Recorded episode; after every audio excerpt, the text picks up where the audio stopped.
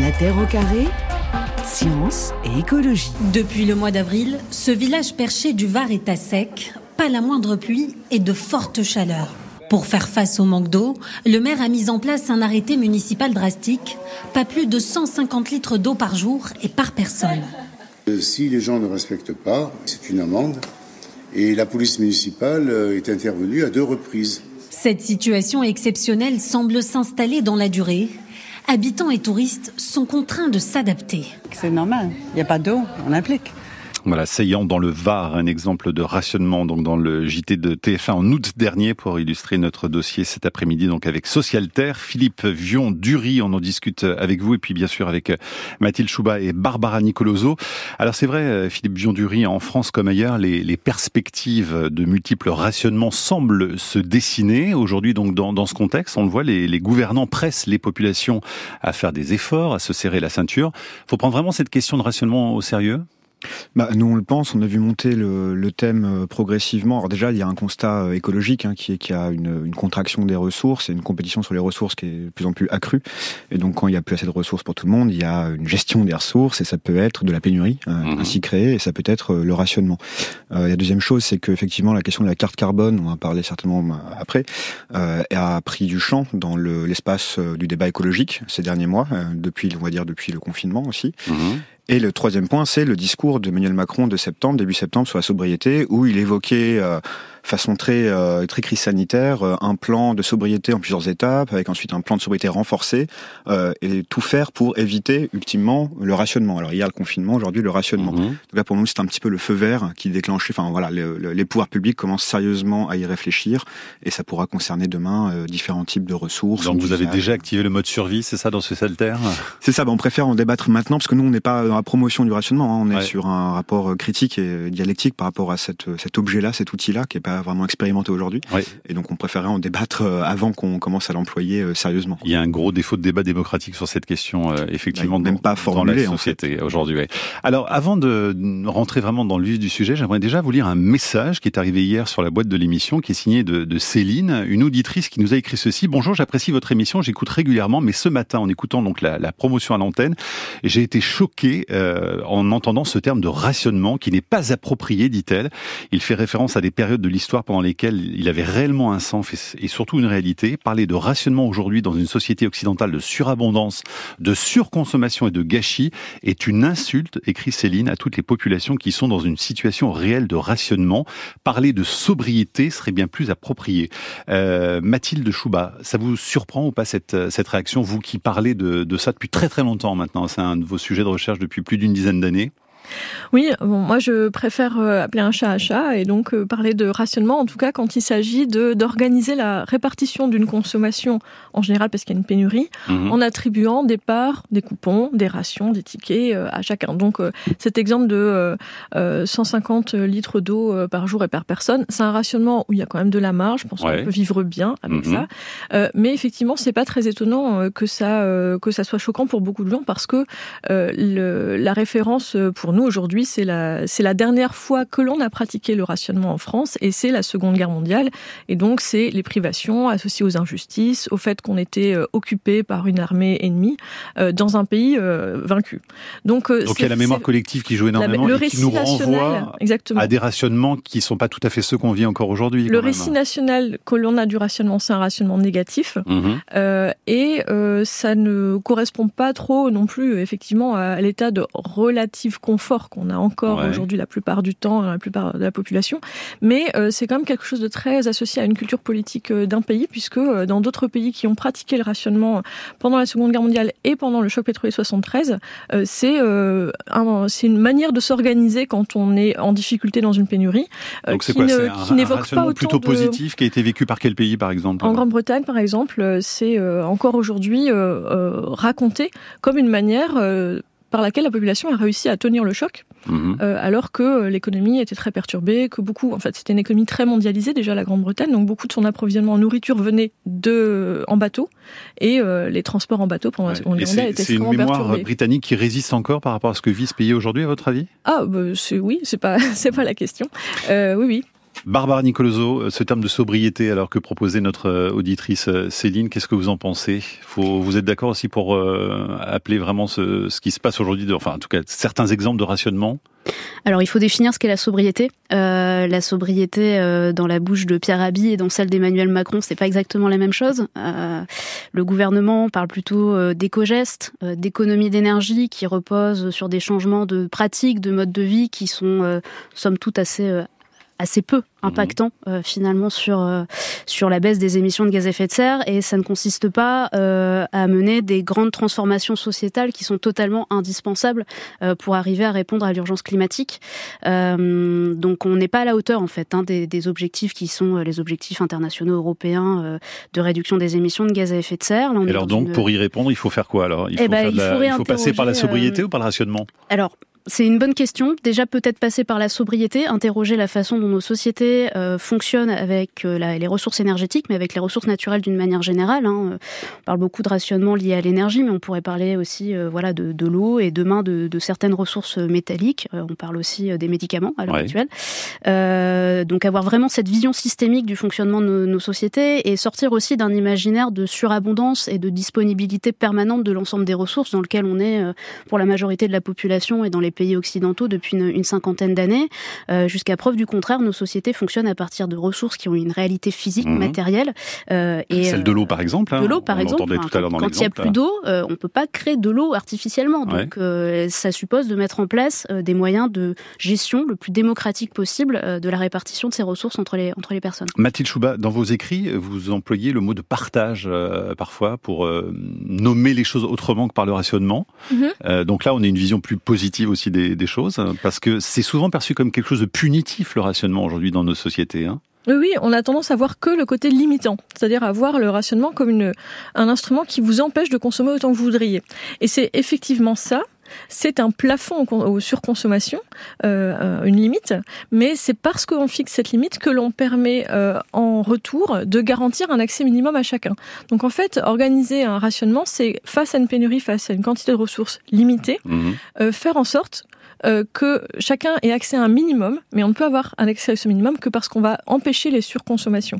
Donc le plafond et le plancher vont ensemble, la limitation et l'accès garanti vont ensemble, mmh. l'un et la condition de l'autre, donc c'est un instrument de partage, effectivement. Philippe Jean peut être donc un instrument de solidarité, si c'est bien fait. C'est ça, ouais. pour nos sociétés, il y a quand même un, enjeu très fort aujourd'hui, c'est qu'on n'est plus habitué justement euh, à l'idée de se rationner, de se limiter euh, dans cette société de surabondance. Donc il y a quelque chose mentalement qui est compliqué aussi à, mettre en place, non? Bah, en plus, je pense que, enfin, pour lier ça aussi à la question de l'écologie, puisque pour moi, le rationnement n'est pas un outil écologique, c'est un outil de gouvernement, mais c'est pas nécessairement écologique. Euh, effectivement, dans l'écologie politique, traditionnellement, on, oppose le rationnement, enfin, on le formule pas forcément comme ça, mais en tout cas, on parle d'auto-limitation. Et effectivement, le rationnement, c'est un peu pour moi le parent pauvre d'une société qui s'auto-limite, c'est-à-dire qu'on vient mettre des, limites, des plafonds, comme vient de le dire Mathilde Chouba, euh, alors que, idéalement, par exemple, il ne s'agit pas de dire euh, il faudrait que chacun ait 20 litres par mois d'essence pour sa bagnole. Idéalement, il faudrait de dire on construit une société où personne n'a besoin de prendre sa voiture, ou le moins possible, où c'est un usage exceptionnel. Ça, c'est une, c'est une, vision auto-limitante de la société. c'est comme ça que vous terminez votre dossier d'ailleurs. Hein. C'est le, quasiment le dernier sujet abordé. Euh. Mais parce que c'est un objet très très pénible et compliqué à aborder, puisque euh, quand on est, on appartient au camp idéologique de l'écologie, effectivement, il y a cet aspect, cet aspect quand même assez autoritaire et bureaucratique que peut porter un certain type, en tout cas, de rationnement, mmh. qui est opposé la tradition de l'écologie politique. Et en même temps, on voit bien dans une situation de pourrissement où on va avoir une question de ressources et la nécessité de formuler une réflexion sur les besoins, quels sont nos besoins euh, et lesquels nous satisfaisons. Mmh. Euh, dans ce cas, le rationnement paraît assez logique. Donc on est assez embêté, c'est un peu ambivalent. Avec des échelles temporelles qui sont pas tout à fait les mêmes, hein. on le verra aussi, hein, parce qu'il y, a des crises auxquelles il faut faire face avec des rationnements ponctuels. Et puis ceux dont vous parlez sont quand même des sortes aussi de, de mise en place de sobriété beaucoup plus longues sur, sur le temps. Hein. Bien sûr, bah, gérer une pénurie, ce n'est pas la même chose que euh, penser un usage de manière rationnée, comme par exemple, je sais pas, demain, un jour, l'avion, avec par exemple l'idée d'avoir deux allers-retours dans sa vie long courrier. C'est un, une politique de rationnement qui n'est pas liée à une pénurie, par exemple. On parlera de la carte carbone. Mais justement, Mathilde Chouba, tout à l'heure, vous sembliez, vous sembliez euh, conditionner le rationnement à la pénurie. Comment est-ce qu'on définit une pénurie aujourd'hui en France? Là, à l'heure où on se parle, qu'est-ce qu'il y a réellement en pénurie? Parce que même l'énergie, on pourrait se dire il y a une pénurie d'énergie, mais ça dépend, j'imagine, de l'utilisation qu'on en fait. Et donc, euh, peut-être de la surabondance aussi dont, parlait notre auditrice euh, Céline tout à l'heure une situation de pénurie, c'est une situation dans laquelle quelque chose qui est essentiel n'est pas suffisamment accessible au vu des besoins exprimés. Mais essentiel, c'est pas forcément parce que la quantité disponible euh, n'est pas suffisante. Ça peut être le cas, euh, les rationnements de guerre, généralement, c'est ça. Mais ça peut être aussi parce que la quantité est disponible, mais à un prix beaucoup trop élevé pour euh, pouvoir satisfaire les besoins de base de tas de gens qui sont pas très riches. Donc il y a le prix et la quantité qui sont en fait deux conditions d'accès. Et, euh, et, là, ben, euh, chaque société euh, détermine ce qui lui semble être un niveau d'injustice tellement insupportable qu'il faut que l'État intervienne dans l'économie et se se charge d'organiser la répartition et le, la, la, la, répartition, le partage de, de, cette ressource. En tout cas, on donnera des exemples concrets oui. tout à l'heure dans le cadre de ces limites planétaires aussi, parce que c'est ça qui joue, euh, et celle des ressources. Quelles sont les pénuries qui pourraient nous mener justement à des rationnements?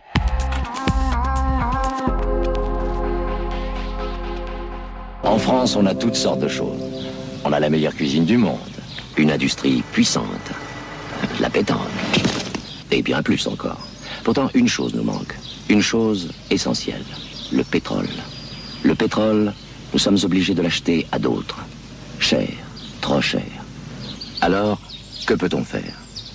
Eh bien d'abord, mieux utiliser l'énergie. Et ça justement, nous pouvons le faire sans changer notre façon de vivre. À partir du 15 septembre, l'Agence pour les économies d'énergie vous dira comment. Vous verrez. En France, on n'a pas de pétrole, mais on a des idées. Voilà, on parlait de la mémoire collective. Je pense que c'est une publicité qui est restée dans la mémoire de, beaucoup de gens en 1974, au moment du, du, choc pétrolier, pour parler de rationnement cet après-midi, avec euh, Socialter, Philippe Vion-Dury, son rédacteur en chef, et puis Barbara Nicoloso et Mathilde Chouba, qui sont également euh, avec nous.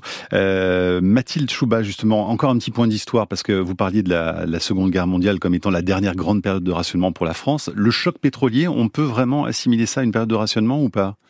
Euh, le choc pétrolier euh, 73 en France, on n'organise pas de rationnement, on organise des mesures d'économie d'énergie, toute mmh. une série. C'est pas tout à fait la même chose. Voilà, quand même, hein. mais euh, le même choc pétrolier provoque chez nos voisins des mesures de rationnement. On organise le rationnement de l'essence euh, aux Pays-Bas. C'est 20 litres d'essence par automobiliste et par semaine euh, en janvier 74, mmh. et ça prend le relais d'une autre mesure qui pouvait se décider plus rapidement et sans organiser tout le, le côté bureaucratique, qui était l'interdiction de rouler le dimanche. C'était les dimanches sans voiture. Et puis en Grande-Bretagne aussi, entre, en 73-74, on a distribué les carnets de rationnement, ouais. justement parce qu'il y avait des files d'attente euh, aux stations-service, et la population a réclamé le rationnement parce que ça mettait un peu d'ordre dans du chaos et de la... Ah, ça a été réclamé par les exactement, gens eux-mêmes. Exactement. Aux Pays-Bas et en Grande-Bretagne, vous trouvez euh, euh, dans les journaux, dans les médias et dans euh, les organes d'expression publique des euh, personnes et des, des, groupes qui réclament que mmh. le gouvernement prenne ses responsabilités et organise le rationnement plutôt que de laisser faire ouais. euh, bah, le marché et euh, ceux qui sont les plus rapides à arriver à la station-service. Philippe Biandury, vous donnez l'exemple de Cuba aussi dans Socialterre, hein, parce qu'il ne faut pas oublier qu'il y a des pays qui vivent au quotidien euh, des rationnements, et particulièrement, alors depuis 60 ans évidemment, euh, avec l'embargo américain, mais des grosses difficultés ces derniers temps pour la population cubaine. Donc c'est une réalité pour, par exemple, ce pays-là en ce moment. Hein. Oui, alors c'est le seul papier que j'ai pas relu avant de venir, donc euh, ah ben je voilà. vais pas être super bon sur le sur le sujet, mais en tout cas, oui, ça me, oui, oui, c'est c'est une pour le comparer de bonne mémoire collective avec euh, la Grande-Bretagne, ça a été beaucoup plus mal vécu, je pense, euh, à Cuba. Euh, mais c'est pas le même contexte, c'est pas les mêmes durées, c'est pas les mêmes mesures, euh, voilà. Donc euh, je pense que c'est assez incomparable. En tout cas, c'est des gens qui sont soumis quotidiennement euh, à ces rationnements pour euh, l'alimentation. Barbara Nicoloso, avec votre association Virage Énergie, donc on le disait tout à l'heure, hein, vous accompagnez des collectivités territoriales dans leur transition euh, énergétique. ça veut dire que vous avez déjà intégré ces, ces notions pour répondre aux enjeux écologiques actuels? Alors on parlait de sobriété tout à l'heure, mais est-ce que vous allez jusqu'à parler de rationnement auprès des, des collectivités? Alors avant de parler de rationnement, il faut déjà euh, faire émerger l'idée qu'on vit dans un monde qui est en train de se transformer et que quand les collectivités doivent mettre en place des stratégies d'adaptation au changement climatique, il faut qu'elles intègrent aussi euh, ces risques de pénurie de ressources euh, et notamment les conséquences que le changement climatique peut avoir sur certaines ressources. Je prendrai l'exemple de l'agriculture. On sait qu'avec la multiplication des périodes de sécheresse et de canicule, on a une baisse des rendements agricoles et donc tout ça, ça s'anticipe pour avoir le moment voulu une stratégie, un plan d'action mhm. et ne pas être dans une adaptation urgente sous contrainte qui, on l'a vu avec la crise du Covid, n'est pas toujours la plus propice aux bonnes décisions et surtout n'est pas la plus propice à des décisions démocratiques parce qu'il y a cet enjeu à décider collectivement de ce qui relève du superflu ou pas. donc on essaye justement de voilà, construire cette culture commune autour de la bonne gestion des ressources euh, et on instille aussi l'idée de la solidarité territoriale euh, parce que euh, tous les territoires en France, hein, alors si on prend l'échelle communale ou l'échelle intercommunale, même régionale, ne sont pas dotés des mêmes ressources et des territoires qui vont bah, voilà, être possiblement euh, victimes de pénuries euh, en bois, en eau, euh, pourront être aidés par d'autres territoires à proximité. Donc il y a aussi ces, ces enjeux-là de gouvernance et de jeu d'acteurs mmh. qu'il faut qu'il faut anticiper. Et, et c'est aujourd'hui en 2022 qu'on construit la façon dont ça pourra se passer en, en 2030. Mais justement, dans vos rencontres, est-ce que c'est vécu de la même façon? Est-ce qu'il y a une solidarité qui est prête à se mettre en place? Ou il y en a certains qui veulent se la jouer complètement perso et qui se disent non mais de toute façon moi je garde tout pour moi parce que ça arrive. Hein. On a les deux, on a les deux, euh, les deux situations, euh, sachant qu'on est sur des sujets qui sont quand même assez nouveaux pour beaucoup d'élus, euh, qui, d'une certaine manière, bah, réalisent en temps réel les, conséquences du changement climatique, mmh. tout comme la crise énergétique qu'on est en train de connaître. pour beaucoup de collectivités, c'est une vais pas dire une vraie surprise, mais euh, quand ils récupèrent à l'heure actuelle les factures d'électricité et de gaz et quand ils font euh, voilà un exercice de prospective à plus 5 ans, plus 10 ans et qu'ils se rendent compte que ce sera euh, l'intégralité du budget municipal ou intercommunal qui passera dans plus 5 ans, ça, ça, pose la question de la pérennité de certains Il y a, il y a des populations aussi, par exemple, si on prend juste les éoliennes, qui disent pourquoi est-ce que toutes les éoliennes sont mises autour de chez nous, sur notre territoire, alors que dans tel autre département, il n'y en a pas une. Il y a, il y a aussi des, des formes d'injustice comme ça imaginaire, en tout cas dans, dans, l'imaginaire des, gens, qui peut se mettre en place, non? Alors il y a une réalité aussi géographique et physique euh, des potentiels de vent qui fait que dans certaines régions, euh, c'est beaucoup plus facile, notamment dans le nord de la France, d'installer euh, des éoliennes parce qu'on est en plaine et qu'on a des régimes de vent qui sont favorables à la pratique voilà, de la production d'électricité par éolienne que dans des régions de montagne. Donc il y a aussi cette réalité très physique, très matérielle des ressources disponibles localement. Philippe Biondury, dans Socialterre, vous faites vraiment la distinction entre l'injonction autoritaire à la résilience de, de, nos gouvernants et puis donc une sorte de rationnement plus démocratique, réellement écologique, euh, qui correspondrait donc à une vraie bifurcation de, de nos sociétés. C'est important de faire la, la distinction entre les deux, de les différencier? Bah, il me semble, oui, puisque surtout là, on a une phase de, de pourrissement où en fait on, on, va sortir le rationnement euh, comme euh, non pas comme dernier ressort, mais comme premier ressort parce qu'on n'a rien fait. Mhm. Euh, là, on parlait d'agriculture tout à l'heure. Moi, je pense à un très bon exemple sur l'eau, par exemple. la consommation d'eau aujourd'hui, je crois que c'est 45% à destination de l'agriculture, 30 et quelques au refroidissement des centrales et 20 et des poussières pour les particuliers. À, la fin, on se retrouve dans une situation critique où on demande aux particuliers de se rationner mais c'est quand même parce qu'on fait l'agriculture intensive de maïs. Donc c'est tout le modèle agricole qu'il faut euh, repenser bien D'abord hein. penser le modèle société, les usages, etc. avant de commencer à penser, en, temps de crise ou non, euh, la question du rationnement. Sauf qu'on fait le contraire. voilà, et c'est assez inquiétant de voir cette pulsion peut-être émerger dans la société en premier lieu de la part de nos gouvernants, pas de, je parle pas de par exemple de Mathilde Chouba ou de, nos gouvernants. Et en plus, ça, ça c'est quand même il y a, y a un lien euh, assez évident entre un mauvais rationnement et la bureaucratie. D'ailleurs, on cite on cite Trotsky hein, qui analysait euh, euh, le, la nécessité d'une bureaucratie et la file d'attente euh, devant le devant la pénurie, où il disait qu'en fait il fallait une, une bureaucratie décide des produits à donner aux gens, mmh. les gens font la, queue et du coup après il faut un policier parce que les gens se mettent sur la tête pendant, pendant qu'ils font la, queue et qu'ils n'ont pas assez de produits et donc on crée une bureaucratie qui sait ce qu'elle doit donner aux gens et qui protège les gens des excès qu'elle a créés elle-même, etc. Qui est une sorte de circularité comme ça bureaucratique et donc ce, ce type de, de rationnement on peut être voilà on peut l'imaginer en tout cas et donc c'est un petit peu là-dessus que nous on met une alerte et pas forcément sur euh, un rationnement comme dernier recours ou comme euh, réponse à une question de crise, euh, pénurie ou autre. Je vous lis juste un extrait d'un message d'Agnès qui nous a envoyé un, long mail. Je décrois tranquillement pour devenir de plus en plus sobre en énergie. Plus d'avions depuis genre 15 ans, plus de voitures du tout, chauffage à 17-18 degrés depuis toujours. Je n'ai jamais, au grand jamais, ressenti ces changements comme des rationnements parce qu'ils sont délibérés, choisis et sont une source de satisfaction et de plaisir.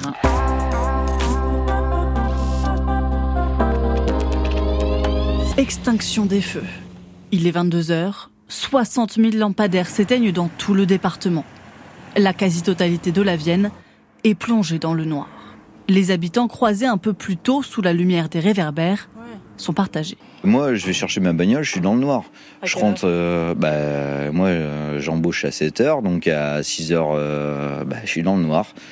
La lumière, on n'a pas. C'est une question d'habitude. Hein. Il faut, il faut s'habituer à, à, vivre autrement aujourd'hui, à faire attention à, à, notre manière de fonctionner. Donc, éteindre les lumières plus tôt, pourquoi pas. Celui qui a proposé la mesure à toutes ces communes, c'est le président du syndicat Énergie Vienne. Il n'a qu'un souhait. C'est que demain, et dans les années qui viennent, on restera sur ce dispositif-là parce qu'on va s'apercevoir que ça fonctionne, ça correspond aux attentes, aux besoins. Ça peut se traduire comme un accélérateur de la transition pour les, 2000, pour les années euh, futures.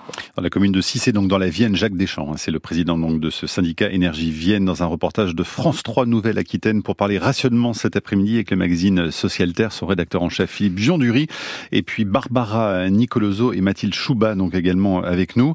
Euh, Barbara Nicoloso, vous voulez réagir à ce qu'on vient d'entendre justement une action dans le cadre aussi là, de la transition euh, énergétique, quelque chose de, de très concret oui, tout à fait. Bah, L'extinction de l'éclairage public est une politique publique qui est en train de se, se, développer un peu partout en France. Il y a encore quelques années, euh, ça suscitait beaucoup de réticences, notamment de la part du partie de la population qui avait un sentiment d'insécurité euh, dans le dans le noir, alors que beaucoup d'études sociologiques montrent que la plupart des cambriolages ont lieu en journée euh, et que des personnes qui conduisent euh, dans le noir euh, font beaucoup plus attention que des personnes qui conduisent dans des espaces qui sont qui sont éclairés. et c'est vrai qu'en termes d'acceptabilité sociale euh, le contexte de crise énergétique euh, et d'appel à la sobriété que nous connaissons depuis quelques mois euh, rend beaucoup plus accepté et approprié cette question de. de est-ce que vous l'intégrez pour autant dans cette discussion qu'on a sur le rationnement là aujourd'hui? Ça vous semble être un, exemple vraiment de Non, on n'est pas vraiment dans le rationnement. Enfin, c'est une mesure de sobriété qui permet de réduire la demande en énergie et surtout qui permet aux collectivités de moins dépenser. Parce que l'enjeu à l'heure actuelle, il est, c'est vraiment celui du prix plus que celui de la disponibilité de pour la cette commune, c'est 11 000 euros d'économiser sur, sur la facture d'électricité justement en éteignant la nuit, donc ce qui est loin d'être euh, négligeable pour une petite commune. Hein. On a un message de Seke qui nous écrit pourquoi parler de rationnement alors qu'il doit s'agir d'abord de réduire le, le gaspillage? Qu'est-ce que vous pouvez lui répondre, Mathilde Chouba? Bah, Réduire le, réduire le gaspillage, euh, c'est euh, la première chose à faire et on aurait bien fait de l'avoir déjà fait depuis longtemps. Euh, mais euh, je mets plus ça dans le cadre de la sobriété et rationnement, c'est quand euh, réduire le gaspillage ne suffit pas à, euh, euh, à fonctionner bien dans les limites de ce qui est disponible, euh, qu'il faut organiser le rationnement. Mais donc, euh, comme on le disait tout à l'heure, le rationnement, ça peut venir d'une pénurie ou alors d'une volonté de s'auto-limiter très fortement au nom du climat, par exemple. Ouais, et il y a cette idée très forte aussi de réduire, de réduire les inégalités sociales avec le rationnement. Et ça, on n'en a pas beaucoup parlé, mais c'est aussi ça hein, qu'il y a derrière. Oui, oui. Euh, alors, tout à l'heure, euh, à propos de Cuba, on, vous disiez qu'on devait aussi avoir en tête l'exemple de cette île où tout le monde est soumis au rationnement et que c'est euh, difficile de vivre comme ça. Alors, euh, j'aimerais qu'on fasse la différence parce qu'en fait, ce qui, est, ce, qui est, euh, ce qui pose le problème, c'est la pénurie. C'est le fait que les denrées alimentaires de base soient chères. C'est ça le problème de départ. Et en fait, le rationnement, la, la libreta, le petit carnet de rationnement euh, qu'ont les Cubains, c'est un carnet qui donne le droit à une certaine quantité tous les mois mmh. des produits de base à des tarifs subventionnés qu'on obtient dans les magasins d'État. Donc en fait, la consommation, des consommations de base dans ces produits, haricots, maïs, sucre, farine, etc., sont accessibles pour pas très cher. Et si on dépasse euh, le monte, enfin si on dépasse la quantité euh, de nourriture subventionnée qui est permis par ce carnet, alors on va sur le marché libre mmh. où là c'est plus cher. Donc en fait le rationnement permet de euh, vivre bien ou mieux en tout cas, ou en tout cas avec plus de solidarité euh, dans la pénurie. Ceux qui ont des moyens et de l'argent se, se, se, débrouillent généralement très bien, mmh. mais c'est les plus fragiles qui sont les plus bénéficiaires en fait d'un système de rationnement. Ouais. Et ça c'est très clair. C'est vraiment un instrument de solidarité est bien. Philippe Biondury, vous êtes prêté à cet exercice pour Socialterre d'imaginer quel secteur en priorité. Il fallait justement essayer d'identifier pour de possibles rationnements dans le cadre de l'urgence climatique. Hein. Alors, qu'est-ce qui ressort pour vous? Qu'est-ce qui arrive en, premier? C'est vraiment ce qui est le plus énergivore, le plus émetteur de CO2 ou? C'est assez compliqué de répondre puisqu'en plus, encore une fois, c'était des, des, cas de réflexion, hein, pas forcément de promotion. Mmh. Euh, bah, il y a des choses qui sont très faciles, mais qui ont un impact finalement assez marginal. Par exemple, l'avion, c'est très symbolique, mais l'impact est assez marginal. Et en même temps, c'est très simple. Bah, rationner l'avion, c'est euh, donner un nombre de kilomètres ou un nombre de voyages. Mmh. Mais c'est assez euh, techniquement, administrativement, on pourrait très bien imaginer une mise en place très simple.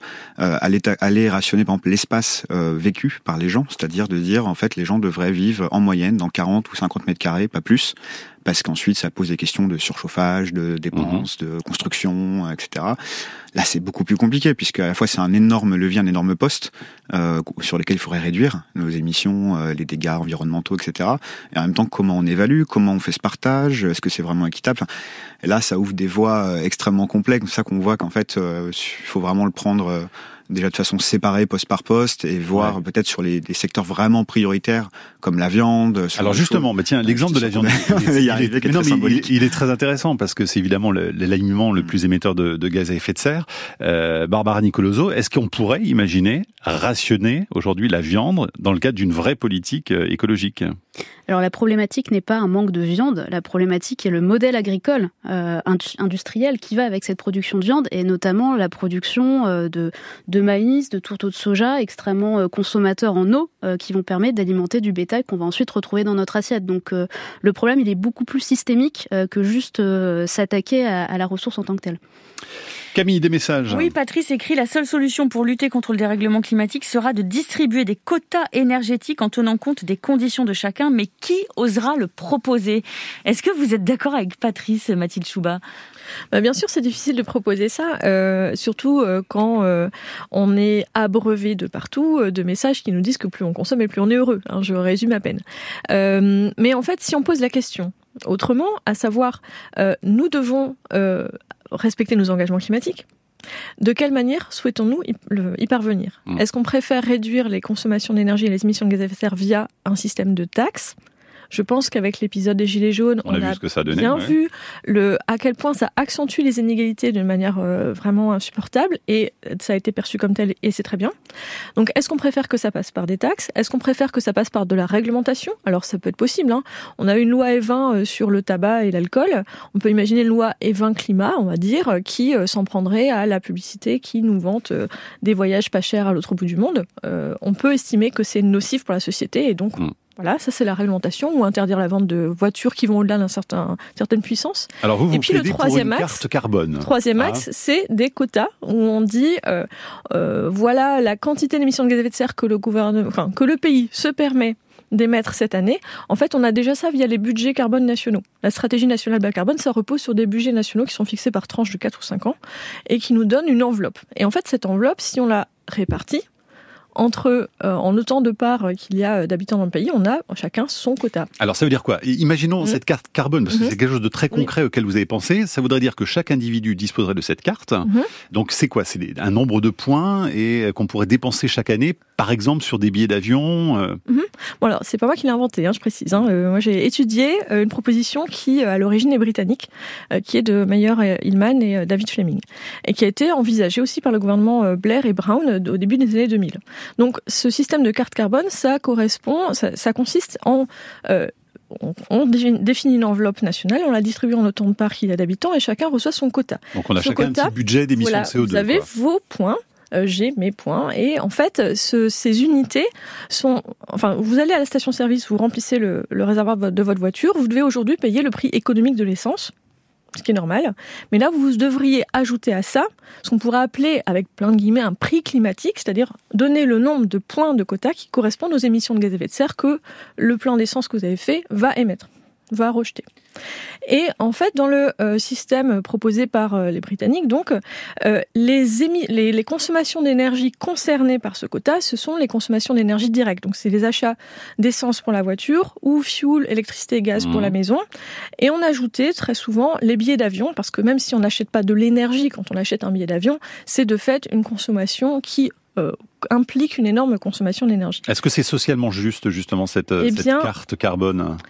Il se trouve que euh, aujourd'hui la consommation d'énergie, elle est très très corrélée à un indice qui vaut bien plus que les autres pour prédire la consommation d'une personne, c'est le niveau de richesse.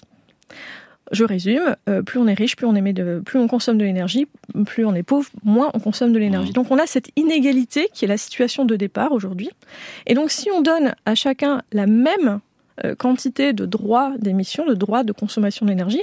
En fait, si cette, si cette quantité correspond pour commencer, euh, par exemple, à la moyenne, c'est tous ceux qui dépassent cette moyenne, donc, globalement la moitié de la population la plus riche, mhm. qui est euh, la, plus, pénalisée. Exactement, qui est la plus pénalisée, parce que elle recevra moins de droits d'émission que ce qu'elle a l'habitude euh, de. Sauf qu'il y a une certaine flexibilité dans cette carte carbone. Ça veut dire qu'on pourra euh, opérer une certaine bourse et acheter à ceux qui dépensent pas trop. voilà, dans la proposition britannique. Donc ça, c'est aussi un problème. Quand même. Je rappelle qu'elle a été proposée par le New Labour, hein, qui est euh, néo-travailliste, donc euh, un peu socialiste, un peu libéral. Il y avait effectivement, l'idée d'une bourse d'échange. Mais cette bourse d'échange, c'est pas forcément un marché carbone à l'européenne style EU mmh. ETS. C'est euh, une bourse d'échange qui peut être très simplifiée avec des limites. Par exemple, vous n'auriez le droit de racheter que la moitié en plus de votre part initiale. Mmh mais pas trois fois plus et pas dix fois plus. mais pour l'instant, ça n'a pas été testé à grande échelle. Hein. Est-ce que tout ça ne donne pas l'impression que, tout repose encore sur les épaules uniquement des citoyens et enlève la dimension totalement euh, structurelle euh, de, la crise, mhm. euh, Barbara Nicoloso? Oui, bah oui, euh, ça n'interroge pas euh, le temps de travail, l'aménagement du territoire, le système économique et financier. Enfin, ça, ça remet pas du tout à plat le modèle de société dans lequel on est. Ça n'est qu'une adaptation euh, face à une, réduction de la disponibilité des ressources naturelles. Mmh. Philippe Biondury, donc de vraies limites à cette idée de carte carbone? Il y a plein de choses débattables, euh, et ce sera un long débat, je pense, mais euh, oui, moi je trouve qu'il y a quand même ce côté. Euh, il, y a, deux aspects qui m'interrogent en tout cas. c'est le premier, c'est de faire reposer sur les épaules de chacun un arbitrage permanent, de voir toujours garder un œil sur sa consommation, etc. Je trouve d'un point de vue symbolique et politique, c'est compliqué euh, de ramener les gens encore à ça, alors qu'on dit qu'il faut proposer une écologie désirable, etc., mm. etc. Ça, c'est un point un peu peut-être symbolique et social. L'autre point, c'est je, je, je vois bien qu'on pourrait faire des choses équitables, puisque égalitaire n'est pas équitable, euh, avec des compensations. Par exemple, si on est citadin, bah, on n'a pas besoin du budget vraiment essence, donc du coup, bah, peut-être qu'il faut en donner moins aux citoyens en termes de plafond, ou plus aux ruraux. Enfin, mm. on, voit peut faire des arbitrages, on voit la complexité, et justement cette complexité peut vite créer un emballement euh, peut-être bureaucratique, où il faut créer des exceptions aux exceptions aux exceptions, etc. Et, euh, et, voilà, qu'est-ce que ça te donnerait? Est-ce que c'est vraiment faisable? Bon, ça c'est un petit peu les deux, les deux euh, interrogations que j'ai en tout cas quand je, quand je. Voilà, mais c'est pourtant quelque chose de concret parce que c'est vrai que dans le cadre d'un effort qu'il faudrait tous mener, au moins on a une proposition là euh, qu'on peut imaginer concrètement quand même. C'est un instrument de politique publique qui se, qui est, qui fait partie de la boîte à outils des gouvernements qui essayent de réduire la consommation d'énergie de la population.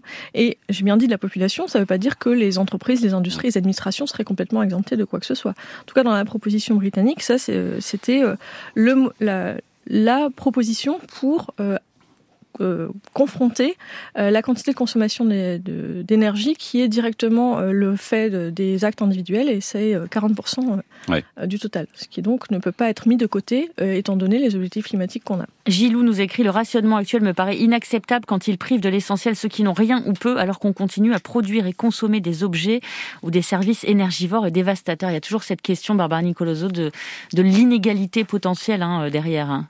Oui, bah, qui repose la question de définir ce qui est la juste quantité euh, de ressources euh, auxquelles euh, chacun doit avoir droit. La question vraiment des besoins fondamentaux, qui à l'heure actuelle n'est pas au centre du, débat public qu'on a en France sur ces questions de pénurie de ressources et de réduction des émissions de gaz à effet de serre.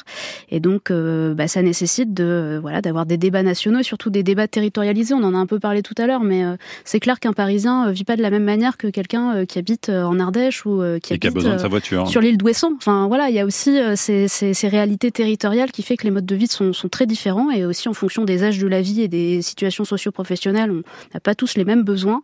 Et donc, euh, bah, derrière, c'est aussi le risque hein, de rentrer dans quelque chose de très individualisé et dans une sorte euh, aussi d'usine à gaz, hein, avec euh, une bureaucratie derrière qui est, qui est extrêmement, qui est extrêmement importante. Mais de toute façon, au regard des enjeux climatiques et d'un dérèglement qui se fait de plus en plus sentir en France et à l'échelle mondiale, il faut très sérieusement commencer à se poser les questions de, du modèle démocratique et du mmh. modèle politique qui va venir accompagner ces changements. Comment on s'y retrouve euh, quand dans les messages gouvernementaux, euh, Philippe euh, Viandury, on entend la Première ministre nous dire dans son discours de présentation du plan de sobriété que la sobriété énergétique, ça n'est pas produire moins et faire le choix de la décroissance, et que de l'autre, on a des spots qu'on entend en ce moment du même gouvernement sur notre antenne, et qui nous dit je baisse, j'éteins, je décale. Donc ça veut dire que faut baisser le chauffage, faut faire du vélo, faut réduire l'éclairage, mais tout ça sans remettre en cause profondément le dogme de la croissance. Comment on s'y repère en fait là-dedans quand on est simple citoyen? Bah, on appelle ça une absurdité logique. Enfin, on peut pas produire plus et consommer moins. Enfin, c'est absurde. On a besoin d'écouler la production. Euh, dans le système dans lequel on vit. Donc si on produit plus, on a plus de production à écouler, donc il faut bien qu'elle s'écoule quelque part. Donc euh, voilà, donc c'est une absurdité euh, qui correspond au vide, je pense, idéologique de, de ce gouvernement. Mais mais voilà, mais ça renvoie aussi au gaspillage. On, on a parlé tout à l'heure du gaspillage. Enfin, on peut que gaspiller à usage constant, c'est-à-dire qu'on a un usage qui change pas, et par contre il y a des il y a des externalités négatives qu'on va essayer de corriger. Mmh. En fait, ce qu'il faut changer, c'est l'usage lui-même. Encore une fois.